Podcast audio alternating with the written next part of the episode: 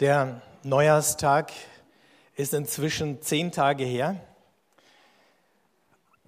Und es ist ja einer von diesen Bräuchen, zumindest von denen viel geredet wird, dass man sich an Neujahr Vorsätze macht, nimmt.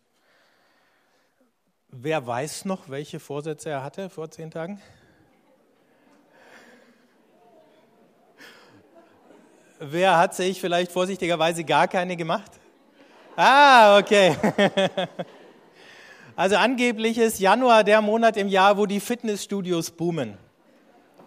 Aufgrund der Neujahrsvorsätze. Also nach der äh, Weihnachtsfitness setzt dann äh, der Gedanke an die Fitness ein. Und äh, alle sagen, ich muss jetzt was tun. Und dann wird im Januar äh, kräftig äh, Sport getrieben. Und so im Lauf des Jahres nimmt dann die Intensität ein bisschen ab. Ähm, beim Übergang von einem Jahr ins nächste Jahr stellt sich eben immer wieder die Frage, wie nachhaltig sind solche Vorsätze und in Zusammenhang damit, wie verändern sich Menschen überhaupt und warum. Und ein kleines Licht drauf wirft ähm, unser Predigtext von heute, der steht im Römerbrief im Kapitel 12. Angesichts des Erbarmens Gottes ermahne ich euch, meine Brüder, und wie immer sind die Schwestern eingeschlossen, euch selbst als lebendiges und heiliges Opfer darzubringen, das Gott gefällt. Das ist für euch der wahre und angemessene Gottesdienst. Gleicht euch nicht dieser Welt an, sondern wandelt euch und erneuert euer Denken, damit ihr prüfen und erkennen könnt, was der Wille Gottes ist, was ihm gefällt, was gut und vollkommen ist. Aufgrund der Gnade, die mir gegeben ist, sage ich einem jeden von euch, Strebt nicht über das hinaus, was euch zukommt, sondern strebt danach, besonnen zu sein. Jeder nach dem Maß des Glaubens, das Gott ihm zugeteilt hat. Angesichts des Erbarmens Gottes. In diesen vier kurzen Wörtern fasst Paulus eigentlich alles zusammen, was er in den elf Kapiteln vorher im Römerbrief ausgebreitet und entfaltet hat. Und er fängt da im ersten Kapitel damit an, dass er vom Evangelium spricht, das eine Kraft ist, eine Potenz, die Rettung bringt, die das Leben von Menschen eben positiv verwandeln kann. Das Gesetz, sagt er, das bis dahin ähm, Gott und die, das Miteinander von Gott und Menschen geregelt hat, dieses Gesetz spaltet. Es spaltet die Menschheit in Juden und Heiden, die Juden, die das Gesetz haben, die Heiden, die es nicht haben. Es spaltet die Juden wieder in die, die es befolgen und die anderen, die es nicht so richtig befolgen, also die Guten und die Schlechten Glaubenden. Das Gesetz stellt Menschen unter Anklage, aber das Gesetz kann Menschen nicht ändern. Es nagelt sie auf das Fest, was sie schon sind, Sünder. Und dann im Laufe der Zeit ähm, als er die Geschichte zwischen Gott und den Menschen weitererzählt, wie Gott darauf antwortet, auf dieses Dilemma und dann Jesus als der zweite Adam einen neuen Anfang für die ganze Menschheit setzt. Und dann kommt der Geist, von dem der Stefan gerade in seinem Gebet gesprochen hat, dazu, der heilsame Hauch. Das ist ja das, die eigentliche Bedeutung von dem Wort, was im Griechischen und Hebräischen für Geist steht. Dieser heilsame Hauch oder heilige Hauch, der plötzlich die Menschen, die das Gesetz getrennt hat, verbindet, der plötzlich die Angst, die das Urteil des Gesetzes äh, hervorgerufen hat, dass Menschen sich vor Gott gefürchtet haben und vor seinem Zorn vertreibt und alle Furcht wegnimmt, kindliches Vertrauen möglich macht. Und dann, und, und das war in dem großen Kapitel Römer 8, ähm, das an Silvester der Predigtext war und äh, einen Spitzenvers seht ihr hier neben mir. Ich bin gewiss, weder Tod noch Leben, weder Engel noch Mächte, weder Gegenwärtiges noch Zukünftiges, weder Gewalten der Höhe oder Tiefe noch irgendeine andere Kreatur können uns scheiden von der Liebe Gottes, die in Christus Jesus ist, unserem Herrn. Das ist der erste Gipfelpunkt in diesem Brief, wo er in so einen Jubel ausbricht. Und dann gibt es unmittelbar vor dem Stück, was ich euch gerade vorgelesen habe, nochmal so einen am Ende des elften Kapitels, wo Paulus nochmal plötzlich, nachdem er lange Dinge erklärt, ausbricht in den großen Jubel, weil er gerade erklärt hat, wie Israel, was im Augenblick völlig verstockt wirkt, am Ende doch gerettet wird. Und wenn Israel gerettet wird, dann werden auch noch alle Heiden gerettet. Und dann bricht er in den Jubel aus und dieser Jubel bricht ab. Und ich glaube, man muss sich das so vorstellen, dass dann, als der Brief da verlesen worden ist in den Hauskirchen in Rom, erstmal eine ganze Weile Pause war und alle das in sich aufgesogen haben, diese Zuversicht, diese Freude, diese Begeisterung, dieses totale Ergriffensein von Gottes Erbarmen. Ganz Israel und die Fülle der Heiden. All denen gilt Gottes Barmherzigkeit, allen gilt seine Liebe, allen gilt das Heil, das er in Christus vorbereitet hat, zu dem er die Tür geöffnet hat.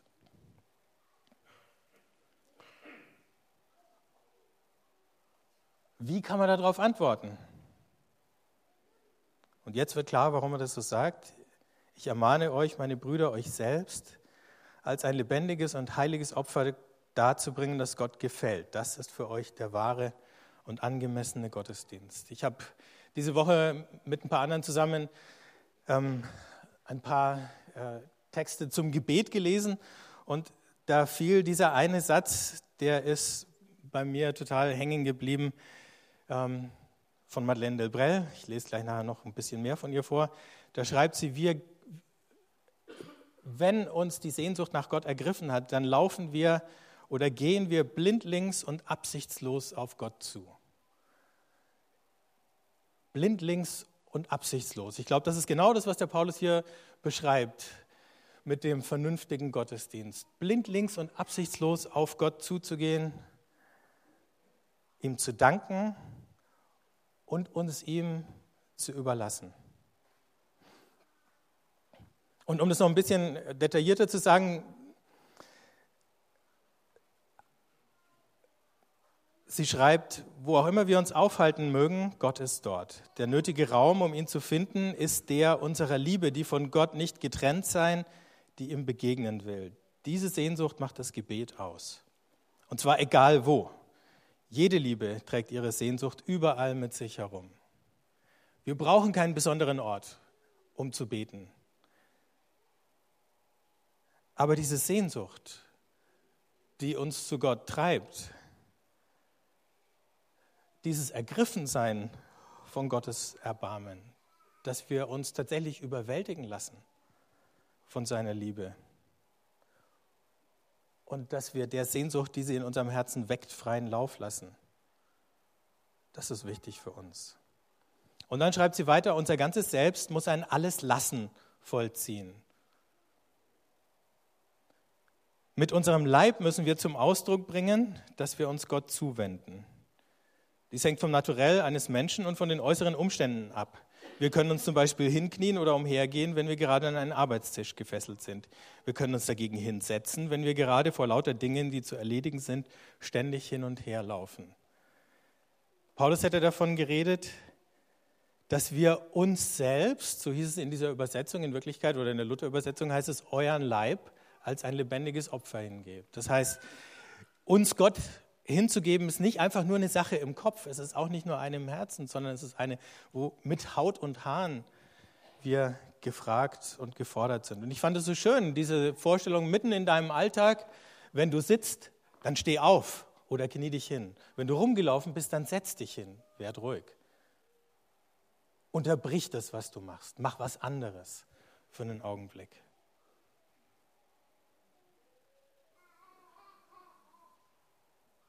Und trotzdem ist das Gebet weniger ein Tun als ein Lassen, ein Aufhören mit Dingen, die uns beanspruchen, die uns mit Beschlag belegen.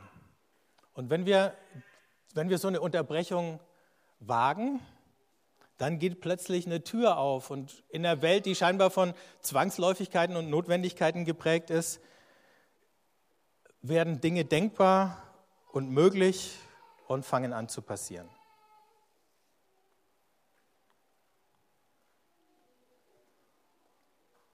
Er fährt damit fort, dass er uns ermahnt, wir sollen uns nicht dieser Welt angleichen.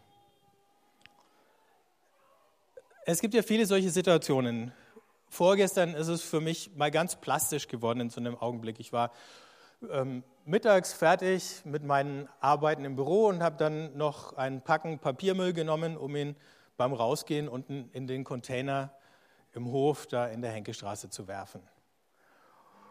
Und dann klappe ich so diesen Deckel vom Papiercontainer zurück und schaue rein und sehe, da liegt nicht nur Papier, da liegt Blumenerde, da liegen Folien drinnen. Also irgendjemand hat einfach irgendwie, ähm, und so ist es ja, wenn ähm, das nicht deine persönliche Mülltonne ist, sondern alle möglichen Anwohner, die benutzen, irgendeinen Ferkel gibt, das sich über Mülltrennung keine Gedanken macht oder nicht kapiert, äh, wie das funktioniert und dann landet all der Dreck da drinnen. Und ich habe dann überlegt, ob ich mein schönes, sauberes Papier jetzt da reinwerfe. Ähm, der nächste Gedanke war, warum trenne ich eigentlich den Müll, ähm, wenn andere sich einen Dreck drum scheren? Also die Frage, vor der wir immer wieder stehen, ist der ehrliche, ist der gewissenhafte, ist der rücksichtsvolle am Ende doch der Dumme, machen wir uns umsonst Mühe. Und dann ist die Frage, gleichen wir uns an? Also werde ich wie die anderen Schweinchen? Also die Müllschweinchen natürlich nur. Oder lasse ich mich davon nicht beeinflussen oder beeindrucken? Das ist nur so eine ganz banale Geschichte, an der aber sichtbar wird, weil wir ja vergleichbare Situationen in anderen Zusammenhängen auch erleben, ähm, wie schnell das geht, dass man sich anpasst und einfach macht, was alle machen.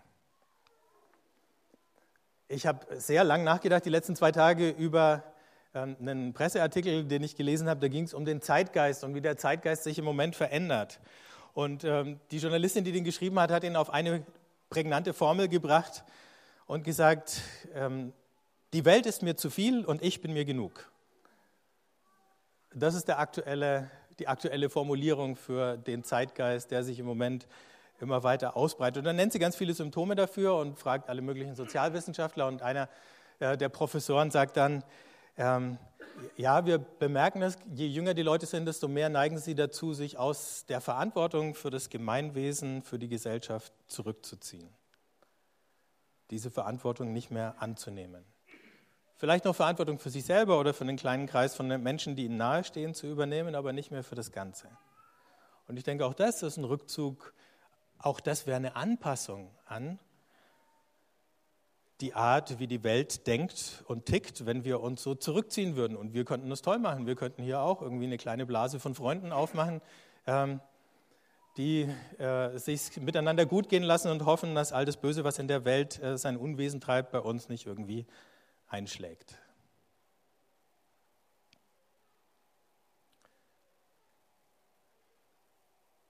Paulus aber sagt, denkt über das nach, was Gott freut und was den anderen gut tut.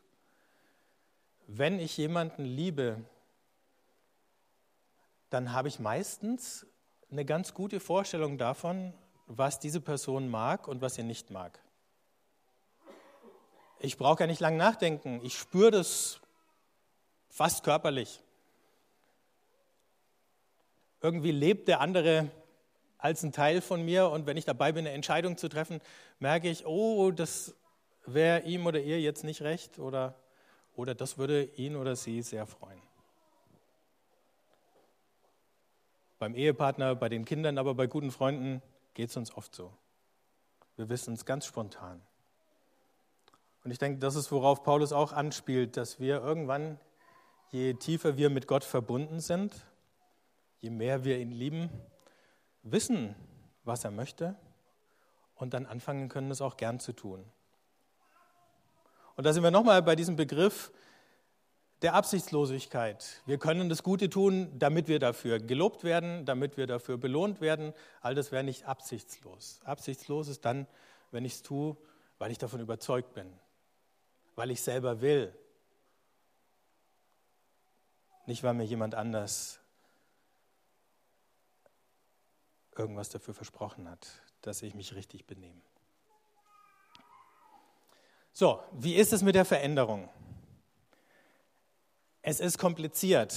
Wir leben in einer Zeit, in der sich viel schneller als in Generationen, die vor uns gelebt haben, alles verändert und wir ständig unter dem Druck sind, uns mit zu verändern in einer Welt, die chaotisch ausschaut, die uns alle möglichen Veränderungen, die wir uns nicht ausgesucht haben, zumutet, die Veränderungen in der Arbeitswelt, wie Wirtschaft funktioniert, wie Schule funktioniert, ja. Ne, viele Eltern können Lied davon singen, plötzlich musste ihr Kind ins G8 gehen oder Lehrer natürlich genauso. Äh, irgendeiner hatte eine Idee. Ähm, und wir wissen bis heute nicht, ob es eine gute war oder haben unterschiedliche Meinungen dazu. Die, die sie hatten, finden sie immer noch gut. Ja, solche Veränderungen erleben wir und wir müssen irgendwie mit denen klarkommen. Und die Frage ist manchmal, sind die erzwungenen Veränderungen schon so viele, dass ich damit völlig ausgelastet bin, ne? dass ich auch da schon Angst haben muss, ich komme ja kaum noch hinterher, mich mit zu verändern mit allem, was sich so schnell verändert. Und dann kommen dummerweise noch Menschen, die uns nahestehen, die wichtig sind für uns und die haben auch noch Erwartungen oder Ansprüche oder Forderungen an uns, wie wir uns verändern äh, könnten, damit es in der Beziehung besser klappt. Ich habe äh, vor ein paar Tagen mit einer jungen Frau gesprochen, die hat von einer Freundin erzählt, die hat seit ein paar Monaten einen Freund und dann hab, haben sie sich besucht und dann hat die Freundin ganz begeistert erzählt, wie sehr sich dieser Freund in den paar Monaten, wo die beiden zusammen sind, schon verändert hat. Klammer auf, ihr guter Einfluss, Klammer zu. Ähm, und es war eine ganz echte Freude, aber jeder, der ähm, das aus ein bisschen Distanz sieht, weiß natürlich, am Anfang von der Beziehung geht sowas sehr schnell und auch noch ganz leicht. Und irgendwann ist der Spielraum, in dem der arme Junge sich verändern kann, relativ ausgereizt. Und wenn sie dann denkt, es geht im gleichen Tempo und im gleichen Takt weiter mit den Veränderungen und schon einen Plan hat, wo er so ungefähr in zwei Jahren stehen sollte oder so, dann wird es irgendwann ziemlich, ziemlich schwierig. Das war zumindest meine Assoziation, als ich das gehört habe. Ich dachte, oh, sind wir mal neugierig, wie das weitergeht mit den beiden.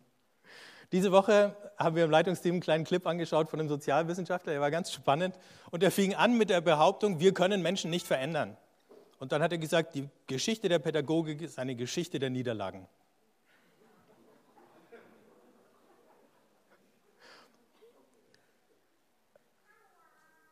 Das wusste die junge Frau nicht.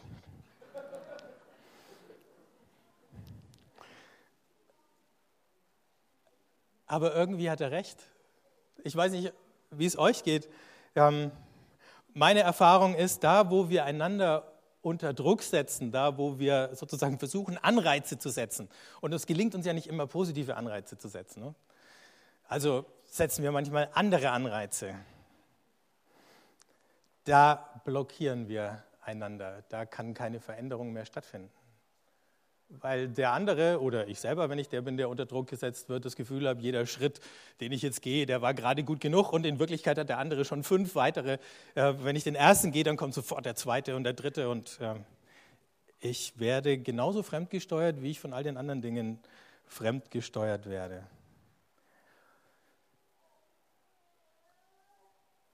Kürzlich habe ich ein Interview gelesen mit einer ähm, Professorin, da ging es um das Verhältnis von Männern und Frauen, weil wir gerade dabei sind. Und dann hat sie gesagt, sie ist schon sehr lange und glücklich verheiratet. Und ab und zu, wenn sie das erzählt, dann, äh, dann, sagen, dann gratulieren ihr Leute zu dieser Leistung. Und dann ist sie immer ganz erschrocken und sagt, nein, das ist keine Leistung. Ich empfinde das nicht als Leistung. Das ist mir einfach passiert. Und ich glaube, im geistlichen Leben ist es genauso. Wenn Dinge gut gehen zwischen uns und Gott und anderen, dann ist es keine Leistung. Dann ist es ein Geschenk.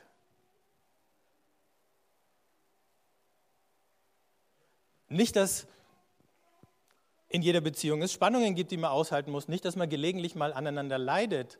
Aber es ist nicht in allererster Linie Arbeit und Leistung. Da wenden wir schon so Begriffe aus der Ökonomie auf Beziehungen an und das passiert ja ständig. Und dann sagt sie eben, der Optimierungsgedanke in der Liebe und der Hochleistungsgedanke beim Sex ist nicht hilfreich.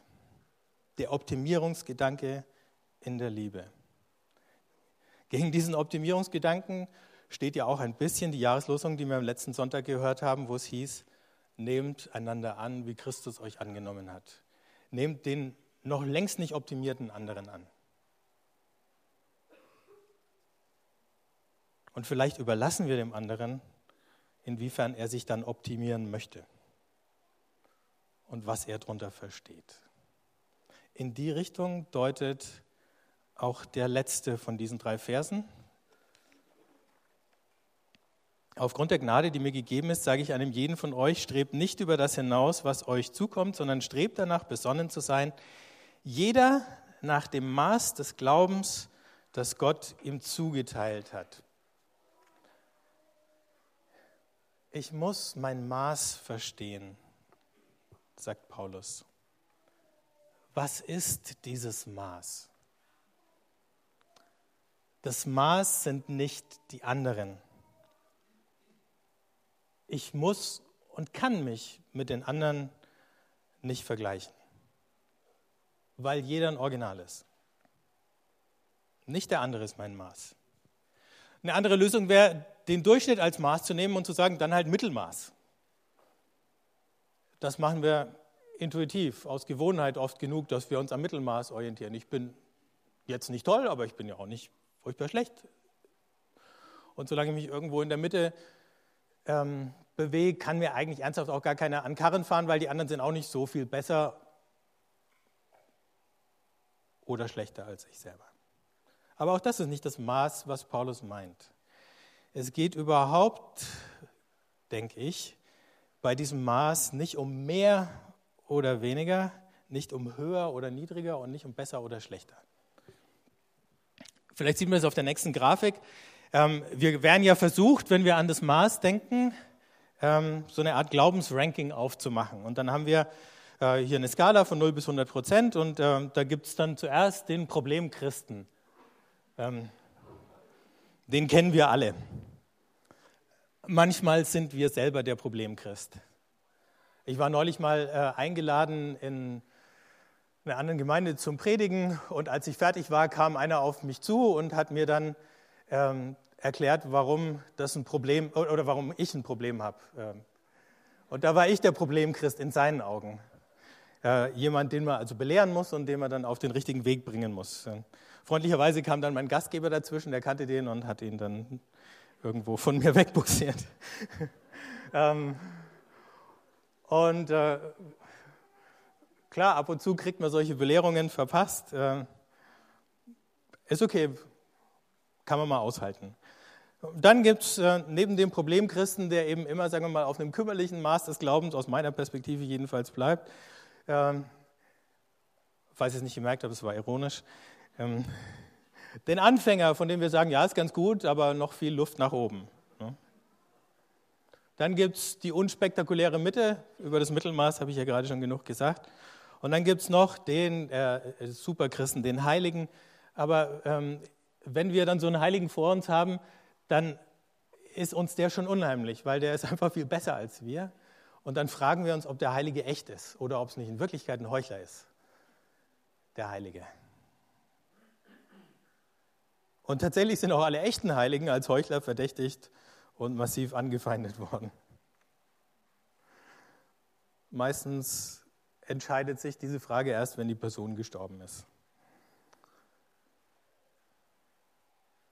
So, das wäre eine Möglichkeit, das Maß zu denken. Ne? Linear von 0 bis 100.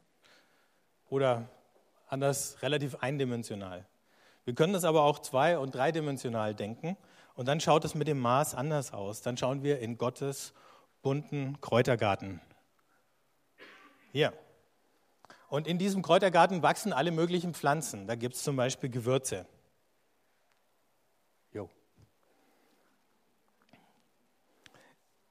An einer anderen Stelle in diesem Kräutergarten, auf einer anderen Fläche, wachsen Pflanzen, die Heilkräuter sind, aus denen kann man zum Beispiel eine Salbe herstellen. Mit wieder anderen oder manchmal auch denselben kann man zum Beispiel ein Getränk wie einen Tee herstellen, einen Kräutertee. Möglicherweise ist auch der zu irgendwas gut, gegen Blähungen, sonstige Probleme. In diesem Kräutergarten wachsen Pflanzen, die sind schön bunt. Blumen, die wir gerne anschauen und an denen wir uns freuen.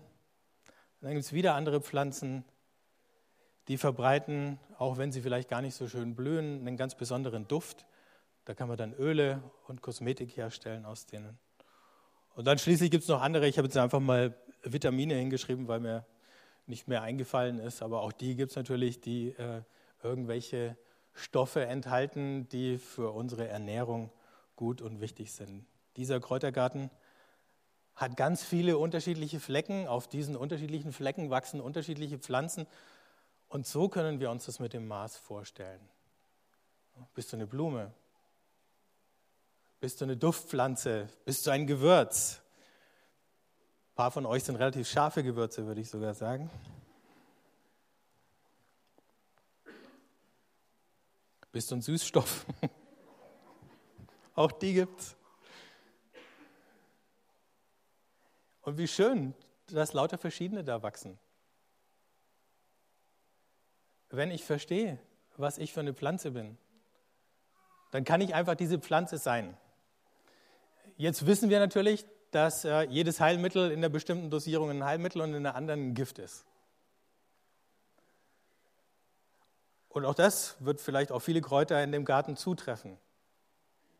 Das Wichtige ist, es gibt keine Monokultur und es gibt einen Gärtner, der sich darum kümmert. Und der Gärtner bin nicht ich und der seid nicht ihr. Aber wir sind aufgerufen, diesen Garten mitzukultivieren, indem wir wachsen, indem wir blühen. Und das sind die Mahnungen, die Paulus uns am Ende mit auf den Weg gibt. Die Mahnung zur Bescheidenheit, den anderen ihren Raum in diesem Garten zu lassen und ihre Eigenart darin zu respektieren. Die Mahnung zur Besonnenheit, Differenzen, Spannungen, Konflikte zu lösen, anstatt sie zu verschärfen. Die Mahnung zur Beharrlichkeit. Wenn du dahin gepflanzt bist, dann bleib an diesem Platz und verstehe das als Aufgabe. Und dann blühe und dufte und würze und heile und sei fröhlich dabei. Und sei dankbar dabei. Und mach dir klar, dass wenn du das tust, Gott dich anschaut und jubelt und Beifall klatscht und sagt, so habe ich es mir immer gewünscht. Ich würde gern für uns beten.